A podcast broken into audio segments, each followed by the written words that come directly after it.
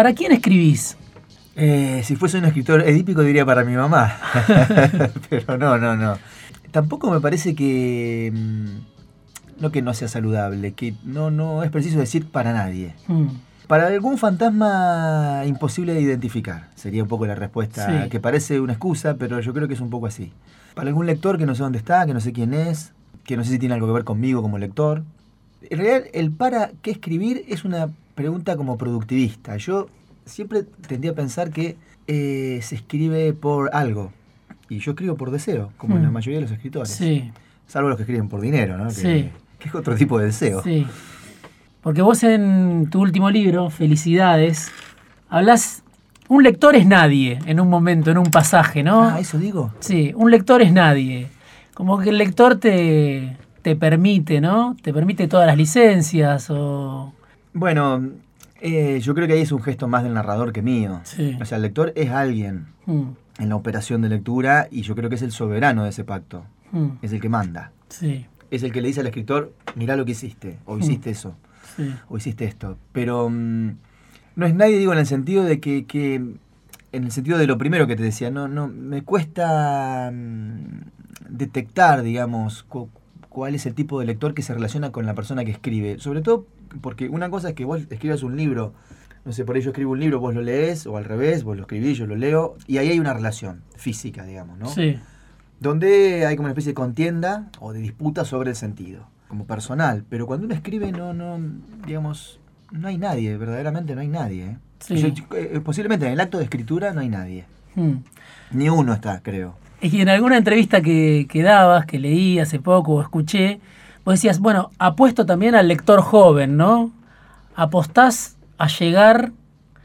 No estoy hablando de tus columnas sobre fútbol, de las cuales también podemos hablar más adelante, pero cuando escribís, como por ejemplo en Felicidades, en el espectáculo del tiempo, en Grasa, en algunos de tus libros, ¿estás apuntando a nuevas generaciones? ¿Tenés alguna esperanza ahí?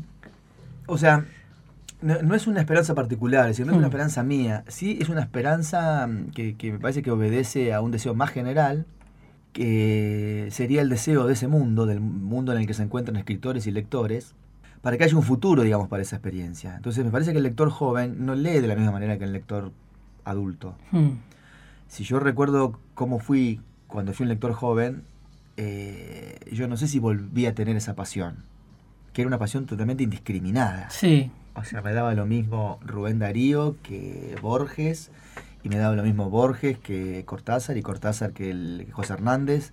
una Eh, voracidad sin rumbo. Si no había, no había, digamos, había así como una especie de viaje, no sé, lo asocio a la, a la droga, Sí. a la droga dura. Sí. Un viaje, Mm. un viaje, un viaje que me saque de acá. Sería un poco el, el- el deseo del, del lector juvenil. Eso me parece que es eh, irreemplazable y que es una lectura de época, digamos, para cuando somos jóvenes. Después, con el tiempo, me ha costado encontrar escritores de los que yo diga, bueno, este tipo realmente me deslumbró. Sucede, Sí. sucede, como sucede con todo Sí. pero de una manera más espaciada. Es decir, el encantamiento de cu- cualquier cosa cuando sos grande, no sé, y si sos un poco retobado, eh, eh, es difícil de consumar.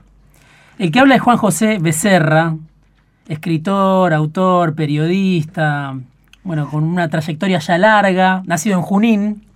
Y su último libro es Felicidades. De ese libro vamos a hablar ahora un rato.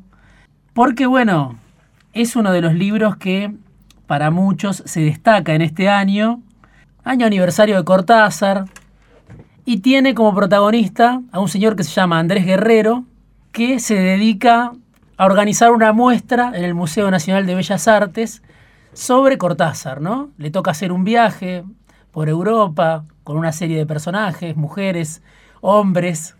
¿Por qué, por qué te, te dedicaste a escribir sobre Cortázar de esta manera, ¿no? Porque no es una manera de, de llegar a Cortázar, de narrar a Cortázar desde la reivindicación más trillada, ¿no? Entrás de otra manera a Cortázar.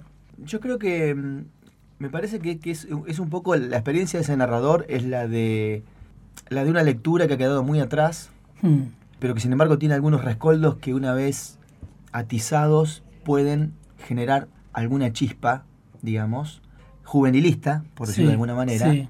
lo que explica de algún modo eh, no solo la- el epígrafe con el que comienza el libro, que es una frase de Celine, Sí. es juventud lo que queremos de nuevo, Sí.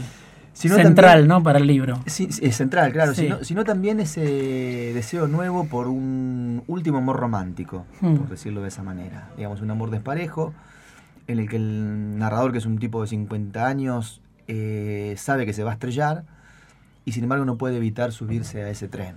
Sí. O sea, me, me da la sensación de que la lectura de Cortázar o la lectura de cualquier libro puede quedar atrás, pero hay cuestiones vitales de la literatura, eh, y en el caso de, de Cortázar se ve mucho, eh, o se ve bien, puede generar, digamos, fuerzas ocultas que no dejan de, desencadenar- de desencadenarse nunca. Porque de hecho, si bien el narrador, yo creo que mm, subestima a Cortázar, o, lo, Sí. o lo lapida respecto del recuerdo que tiene de su lectura, por otro lado, no hace otra cosa que vivir la vida de un modo en el que Cortázar eh, no estaría en desacuerdo. Claro. Es decir, que la- ni Cortázar ni la, ni la cuna de Cortázar, que es el surrealismo. Que la vida de los hombres sea su obra.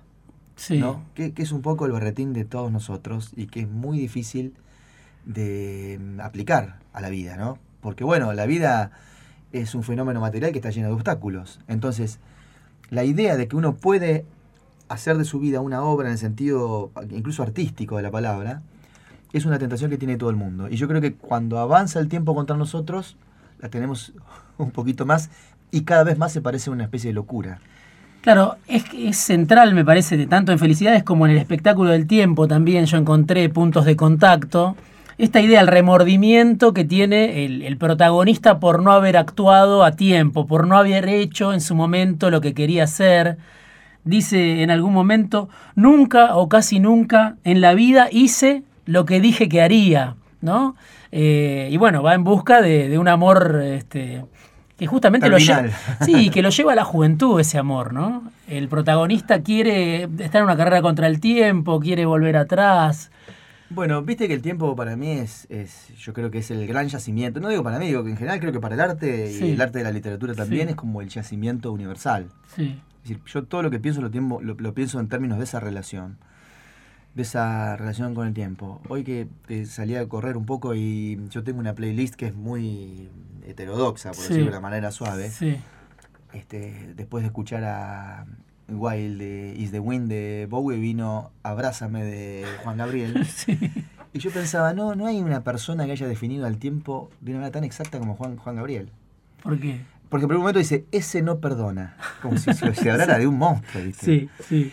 El tiempo viene en contra, digamos, que es también otro registro bastante mm, eh, preciso de la experiencia del tiempo. Eh, además de su crueldad, ¿no? Yo digo, ¿qué se puede hacer frente, digamos, a esa fuerza oscura? Bueno, eh, si uno eh, no tiene en cuenta qué pasa, se producen fenómenos como los del personaje de Felicidades que se acuerda tarde de que ha perdido el tiempo. Hmm. Entonces, como todo neurótico, al no producir un acto, produce lenguaje. Y el mambo de él creo que es el lenguaje. Es, es- es, digamos, eh, tiene como ilusión el acto de poder decir. De, poder- Sí. de por una vez poder, poder decir algo. Viste que es difícil decir algo. Sí. Bueno, ahí Yo en mi vamos casa a, nunca digo nada, por ejemplo. vamos a hablar de la literatura porque vos decís que la literatura también tiene que decir algo, que corre el riesgo muchas veces de ser conservadora. Y bueno, la forma en que, en que narrás, los temas con los que te metes, el tema de la sexualidad, como cruza también este libro, me parece que es interesante para pensar la literatura argentina. Vino Juan José Becerra esta noche afuera de tiempo, vamos a un corte y enseguida volvemos.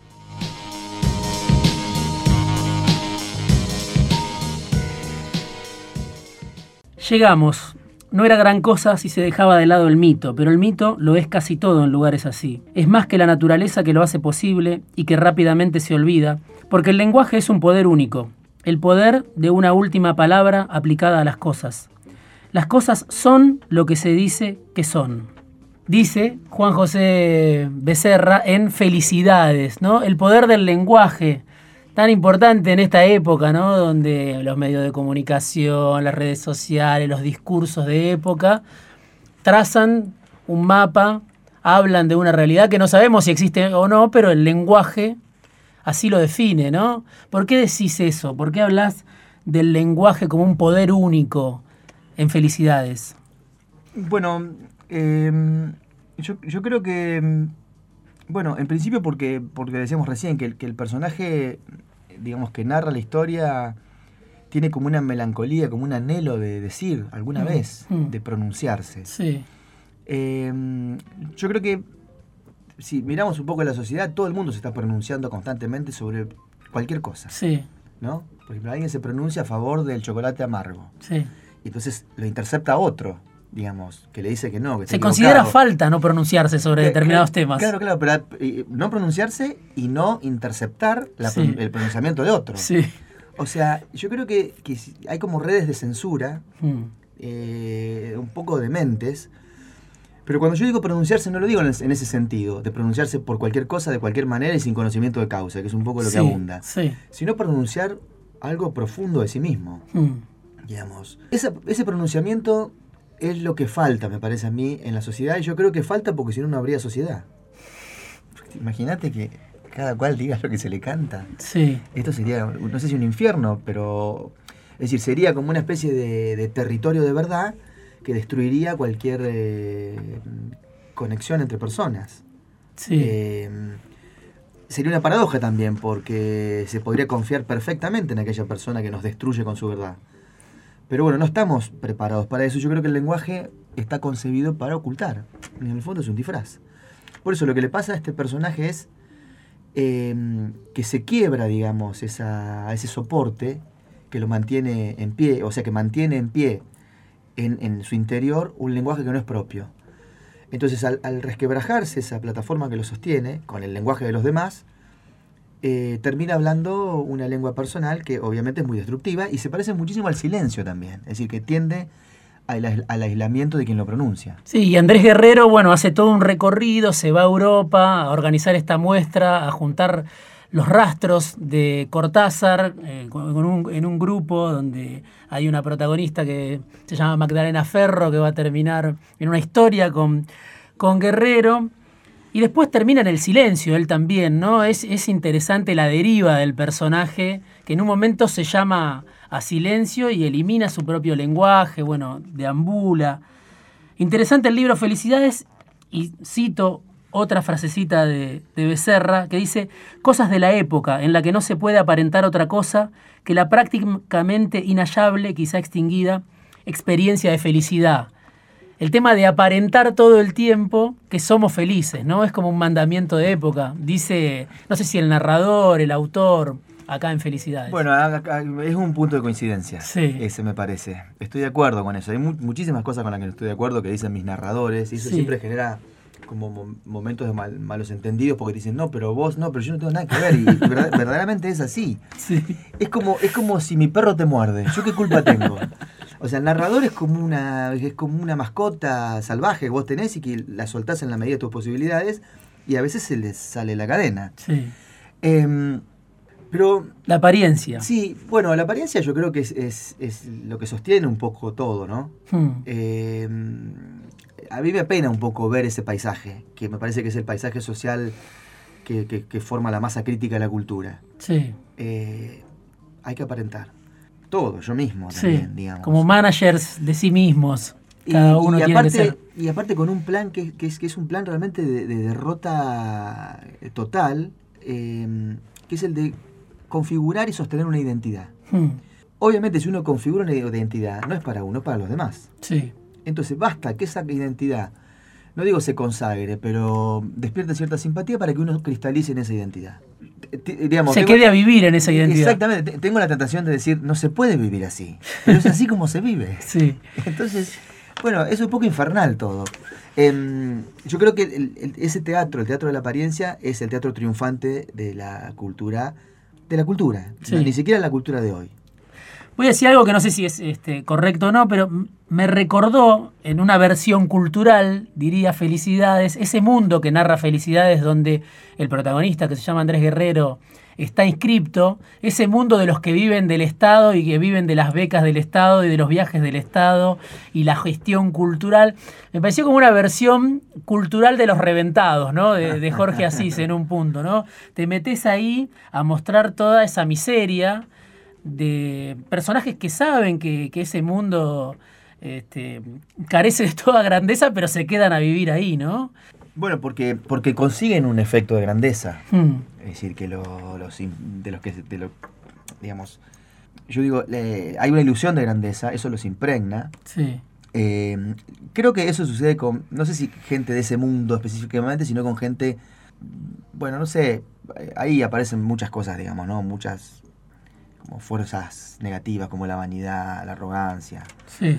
Eh, no sé si es específicamente de ese mundo, ¿eh? Sí. Eh, Por ahí no. Lo que, sí- lo que sí veo es que el mundo del arte es un mundo mm, que está totalmente absorbido por, por este, poderes eh, de mayor fortaleza, Hmm. eh, que, lo, que, que lo licúa, digamos, y que, no sé, la economía en primer lugar, pero la economía con sus ramificaciones, como por ejemplo el turismo. Sí. Es decir, es muy difícil hoy ver un mapa de, mm, digamos, de raíz artístico para una persona curiosa que no esté este, dominado, administrado por el poder del turismo. Es decir, a dónde Mm. hay que ir, cuándo hay que ir. Sí. Sí. Y además, ¿qué hay que decir de ese lugar que uno visita? Eso es muy extraño, digamos, ir a un lugar por primera vez y ya saber todo de ese lugar, es decir, y traer el sentido anterior al viaje que, que- que uno comete es una situación rarísima. Es como la- la- el aplanamiento, la muerte de la experiencia. Es Mm. decir, no poder. A mí me gustan esos tipos que van de viaje y dicen barbaridades, ¿no? Es decir, porque se supone que ahí hay algo más propio para decir. Hay, hay un estilo de, de Becerra que se ve claro en Felicidades, también se ve, se ve en otros libros, que es, bueno, ese desparpajo justamente que atraviesa el tema del, del sexo, la sexualidad. Los personajes de Felicidades cogen, ¿no? Como cogen otros personajes de Becerra, mucho, en distintos momentos, en distintas posiciones. Y vos decís, bueno, la literatura es conservadora, la literatura argentina, en ese sentido, es como un tema tabú, el sexo. Mira.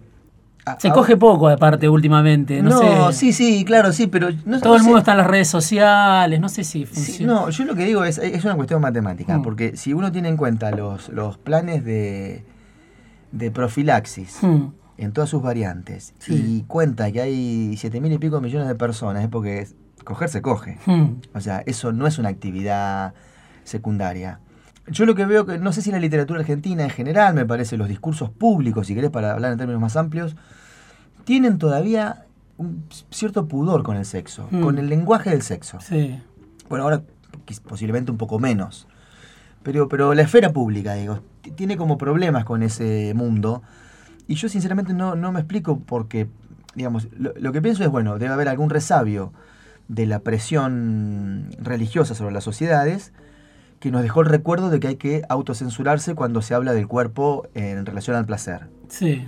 De hecho, coger es una palabra que por ahí suena más fuerte que matar. Hmm, Es, digamos, ese es un poco el caballito de Sí. batalla de la discusión. sí. Eh, ahora, cada actividad tiene su registro verbal, tiene su propio idioma. ¿Por qué no se pueden nombrar las cosas del sexo? A mí me parece lo más natural. Me parece que son hechos frecuentes, que son hechos que se pueden nombrar, que por lo general son hechos vinculados al placer. No veo eh, el horizonte, digamos, eh, que tenga derecho a cerrarse sobre la persona que tiene ganas de describir una escena de sexo. Sí. Y la mujer aparece, ¿no? También como protagonista, vos decís, es la dueña de la situación, finalmente, una de las protagonistas, la, esposa del protagonista que lo espera durante toda la, la novela, ¿no? Lo deja morir otra vez, rendido después de todo ese periplo que hace Andrés Guerrero.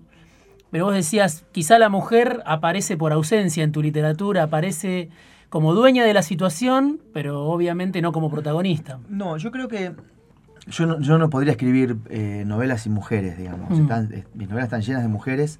Yo tengo una adoración por la figura de la mujer. eh, y desde mi punto de vista es un objeto y es un sujeto. Hmm, Las dos cosas. Sí. Es un objeto en el sentido psicoanalítico de que uno desea, se enamora de un objeto, y es un sujeto por las razones contrarias, digamos. Eh, no sé si es buena mala o mala época para decirlo, pero a- así, digamos, con esa complejidad, que es una complejidad realmente básica, y si básica para la lectura que yo hago, eh, es como, co- como, como veo la figura de la mujer hoy. Ahora, siempre en mis novelas son, por lo que yo veo, eh, personajes muy dominantes, aun cuando no ejerzan un discurso de dominio, Hmm, que eso es algo muy del hombre. Sí. Digamos, yo creo que si el hombre, eh, si viene, no sé, un- una expedición científica de Marte Sí. y, a tomar un ADN de qué es la humanidad, y cuando vuelvan van a describir al hombre como unos pelotudos con una cosa colgando, dominados por mujeres. Sí. Eh, esa estructura, me parece a mí, es está clarísima para, de- para mi modo de ver el, el mundo, digamos, y las relaciones entre hombres y mujeres. Y en la novela creo que se reproduce un poco eso en mis novelas. La mujer es la que sabe todo. Son como, como oráculos, Sí. eh, silenciosos. Sí. No necesitan eh, hacer nada, son como reinas. Y yo creo que este personaje, que es un personaje eh, que tiene como muchos berretines, tiene el berretín del poder, tiene el berretín de la movilidad social ascendente, Sí. tiene muchas cosas feas. Sí. Eh, es como un monstruito. Igual se reivindica de izquierda, ¿no? Sí, bueno, pero eso es bastante fácil. yo también hago lo mismo. Sí. Te pregunto por Grasa, ¿no? La actualidad de Grasa, ese libro que escribiste en 2007 que tiene un capítulo que habla del infraidioma del candidato. ¿Quién era el candidato en ese momento, 2007? Mauricio Macri. No sé si te imaginaste que podía ser presidente de los argentinos, ir en busca después de la reelección. Pero vos ahí hablas bastante, ¿no? Del lenguaje del presidente. En ese momento de jefe de gobierno, candidato a jefe de gobierno. ¿Cambió Macri desde entonces? ¿Cambió la sociedad? ¿Qué pasó para que ese infraidioma, como vos decís, esa infrapolítica que expresa el macrismo, llegara tan lejos? Eh, yo creo que el macrismo es Macri. Hmm, No creo que sea Durán Barba. Hmm. Es decir, Durán Barba es, que es el que maniobra a las máquinas, digamos, en los momentos electorales. Sí. Eh, yo creo que Macri tiene un desprecio olímpico por el lenguaje. Hmm. Olímpico. Porque el lenguaje produce sentido. Sí. Y en la política, por lo menos como la entiendo yo, eh, uno está obligado a explicarse. Sí. Está obligado a explicar actos. eh, está. Bueno, actos. Sí. Entonces, ahí se necesita para producir sentido eh, de una herramienta que se llama lenguaje. Y yo a Macri siempre lo veo en situación incómoda cuando habla. Preferiría no hablar. Hmm. Preferiría... eh, de hecho, también hay como una muletilla del, del gobierno de que ellos son de hacer y no de hablar, Sí. etcétera. Pero bueno, Sí. hay, hay que hacer y hay que hablar también. Sí. Sobre todo para explicar qué es lo que se está haciendo. Las veces que se utiliza el lenguaje, como yo lo veo en el gobierno, es para negar el acto de la política. Ellos se, se siguen vistiendo de antipolítica, de ser algo distinto a la política, aunque Macri lleva, no sé, dos décadas haciendo política. Sí, eh, yo creo que la, la descripción es una descripción enloquecedora porque mm, no se relaciona con el objeto, Hmm. con el acto político. Sí. Entonces vos ves el acto político, incluso ves las consecuencias de los actos políticos, acompañado de epígrafes o de subtítulos o de, o de lenguajes o de aforismos que no solo no, no tienen que ver, si, si- porque si tuviesen que ver, tuviesen que ver con el contrario del, del- del sentido del acto Sí. político. Eso a mí me parece muy extraño, digamos, pero creo que es una operación que debe tener su eficacia, porque pasando ya, o pasaron ya cuatro años y me parece que el método es más o menos similar al del, al del comienzo. Es decir, hacer una cosa y decir otra, tratar de darle sentido contrario a la cosa que se hace, y siempre reservarse eh, para el lenguaje eh, el peor lugar, el lugar de estar obligado a pronunciarlo. Vos escribís eh, habitualmente en Olé, columnas sobre Boca, ¿no? Y, en ese texto de, de 2007 sobre Macri, en el libro Grasa, haces una especie de cruce. ¿Qué, qué importancia le asignás a Boca en el triunfo político de Macri? Vos que escribís para los CNIs habitualmente en Olé. Mira, te voy a dar un ejemplo. eh, eh, yo lo entrevisté a Macri en una revista llamada Mística, Sí. hace hace muchos años. Sí. Él recién empezaba en Boca. Sí, Y a mí me llamó la atención que empezara su gestión en Boca con una obra en la bombonera que era una obra pública. Mm. Digamos, tocar la bombonera es como tocar el obelisco. sí, Entonces ahí hubo como un gesto político eh, de alcance, de largo alcance, digamos, que no se reducía a un encuadre institucional del club, sino iba aún más allá. Y eso me pareció que fue como la piedra fundamental de sus aspiraciones políticas. Lo que recuerdo de- del encuentro con él es que era una, no sé, me pareció una persona rara que daba la mano floja. A mí no me gusta la, mano de- la gente que da la mano floja. sí. Y yo le dije, en un momento le dije, no sé, está, creo que está en la nota eso, en la entrevista. Le digo, pero vos sos un tipo que las tiene todas, tenés guita, tenés las mujeres más lindas, sos presidente de Boca. No te creas, me dice, eh, no puedo bailar. le digo, pero ¿cómo no podés bailar? Bailo yo, que soy un seco, ¿no? ¿Vas a Sí, poder bailarlo? sí. Me dice, no, lo que pasa es que cuando yo bailo me sacan fotos, me filman, eso para mí es una incomodidad. Mm. Y yo cuando lo vi bailando en la Casa Rosada, dije, este país, lo que vaya a hacer a partir de 2015, le debe todo a la inhibición por el baile del presidente. Hay un triunfo de clase, decís vos también en Macri, en ese texto. Ese triunfo de clase que representó, bueno, la llegada del PRO, un partido que no apelaba por primera vez a una identidad prestada, no, no necesitaba del peronismo ni del radicalismo, que llegaba desde afuera, que llegaba desde el sector privado, un candidato a presidente, ¿no? Era como que aterrizaban las élites, los CIOs, por primera vez en el poder político. ¿Ese triunfo de clase vos crees que frac- fracasó, está en riesgo? ¿Qué pasó con eso que representó Macri cuando llegó en el 2015, no? No, yo creo que en términos de triunfo es una Sí. clase cuyo triunfo está cristalizado, digamos, está Mm. como enclavado en la sociedad, Sí. es lo que hace la estructura. eh, y la estructura, digamos, la, el ánimo de la estructura, esa estructura que está enclavada y yo creo que es fija, depende de la resistencia que tenga según las épocas. A veces Mm. tiene más resistencia, a veces tiene menos resistencia. Yo creo que con el gobierno de, de Néstor Kirchner y de Cristina tuvo más resistencia, digamos que hubo un intento de mover un poco esa estructura, ahora se volvió a cristalizar, ya veremos lo que pasa con las elecciones. Yo lo que veo es que, que, mm, me parece que es, que es un staff eh, de funcionarios eh, que no están formados en el universalismo. Hmm, Entiendo por universalismo comprender disciplinas y territorios más allá de lo propio. sí, Son personas muy preparadas para este, moverse en universos muy pequeños. ¿Qué pasa? Un país es un universo que se manifiesta en términos extensivos. Entonces, eh, ahí hay que poner en juego la imaginación si uno no atravesó la experiencia del hambre, por ejemplo, sí, o la de la pérdida de trabajo, eh, en fin, o la del sufrimiento en los inviernos y en los veranos. Entonces yo digo, como no ha habido reemplazo de la experiencia que no tuvieron por la imaginación que debieron haber tenido, hay una incomprensión total por lo que sucede eh, en los sótanos del país. hmm, Entonces las ondas no llegan a, a esas profundidades y ocurre lo que pasa ahora, digamos, transferencias de ingresos, los más ricos son más ricos y los más pobres sí. le, le aumenta la garrafa social 300% en tres años. Ahora, ¿hay una sociedad que es parecida a este gobierno? ¿O en realidad hay un, no sé, parte de un hechizo que despliega Durán Barba? ¿Hay un malentendido? Digo, porque en su momento Menem también expresó algo donde consiguió, desde el peronismo en ese caso, bueno, lograr una alianza de clases, sectores altos, sectores bajos. Yo creo que Macri lo, lo intentó también en algún momento, ganar la provincia de Buenos Aires, afirmarse en sectores del conurbano. Hoy eso me parece que está haciendo agua, ¿no? Pero hay una sociedad parecida al macrismo. ¿O el macrismo es medio una excepcionalidad, pensás vos, en la historia argentina? Sí, bueno, hasta ahora lo era, bueno, hasta el 2015 lo era, ahora no lo sé, digamos, porque por ahí se forma eh, un pueblo conservador que puede lograr su estabilidad en las próximas elecciones y a lo largo de la historia que venga, Hmm. digamos, puede ser. Sí, De alguna manera también reemplaza al radicalismo, que es un partido conservador. sí. Siempre fue un partido conservador para vos.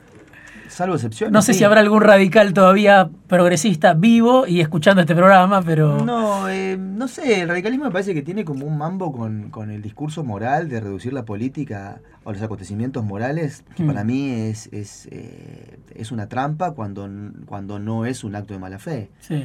O sea que todos los periodistas o la gran mayoría de los periodistas son radicales, podríamos decir. Yo diría que sí y te diría, te diría más, que yo creo que la gran formadora de discurso, digamos, el Freud, el Marx de esta época es, Carrió. Sí, Vos ves eh, periodistas y ves radicales hablando con ese idioma. sí. Un idioma que reduce la política a la moral. ¿A quién Escribiste se- sobre periodismo también un libro. Sí, claro, sí. Pero ¿a quién se le ocurre eso?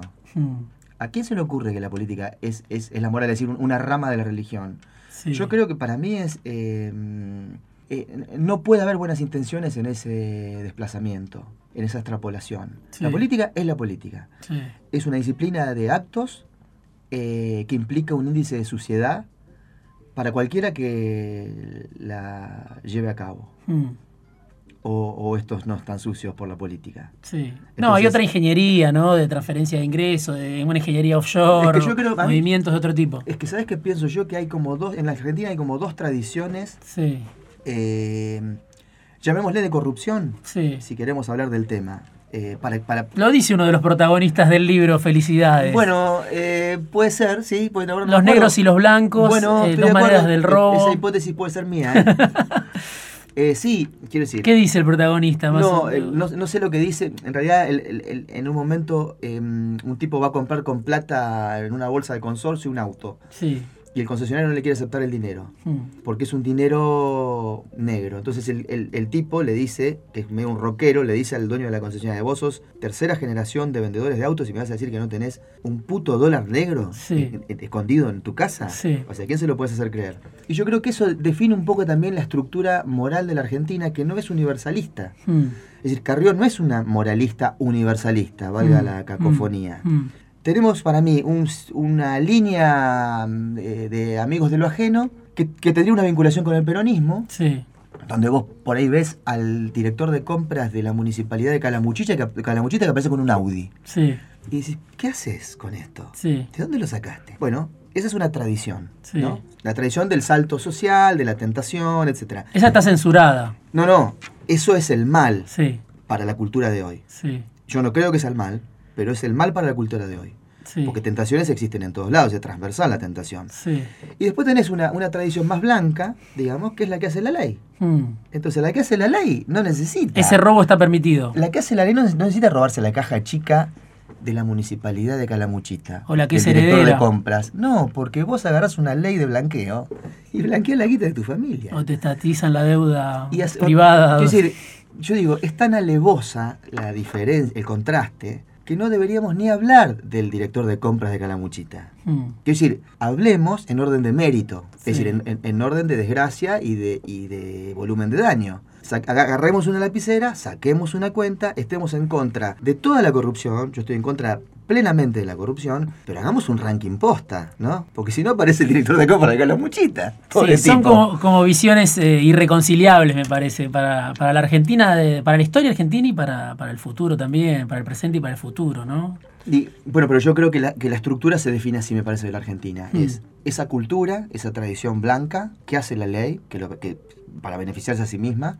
Y después está la otra cultura que se le resiste con esas suciedades de las que estoy hablando. Sí. Entonces hay momentos de mayor o menor resistencia. Y ahí estamos, pero la estructura no se mueve. Juan José Becerra vino esta noche a charlar con nosotros afuera de tiempo, bueno, escritor, periodista, autor, columnista del diario Olé, donde escribe únicamente sobre Boca, no sobre fútbol. No, boca, nada más que boca. Gracias Juan por venir esta noche afuera de tiempo. Mi nombre es Diego Genú, volvemos el viernes que viene, un ratito antes de que llegue el sábado.